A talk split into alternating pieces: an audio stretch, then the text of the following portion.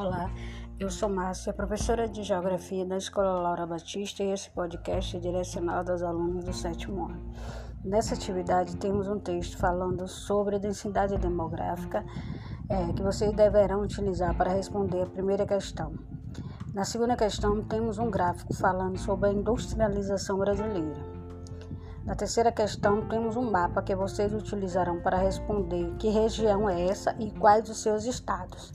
Na quarta questão, vocês observarão um mapa sobre a divisão regional do Brasil e responderão as questões seguintes.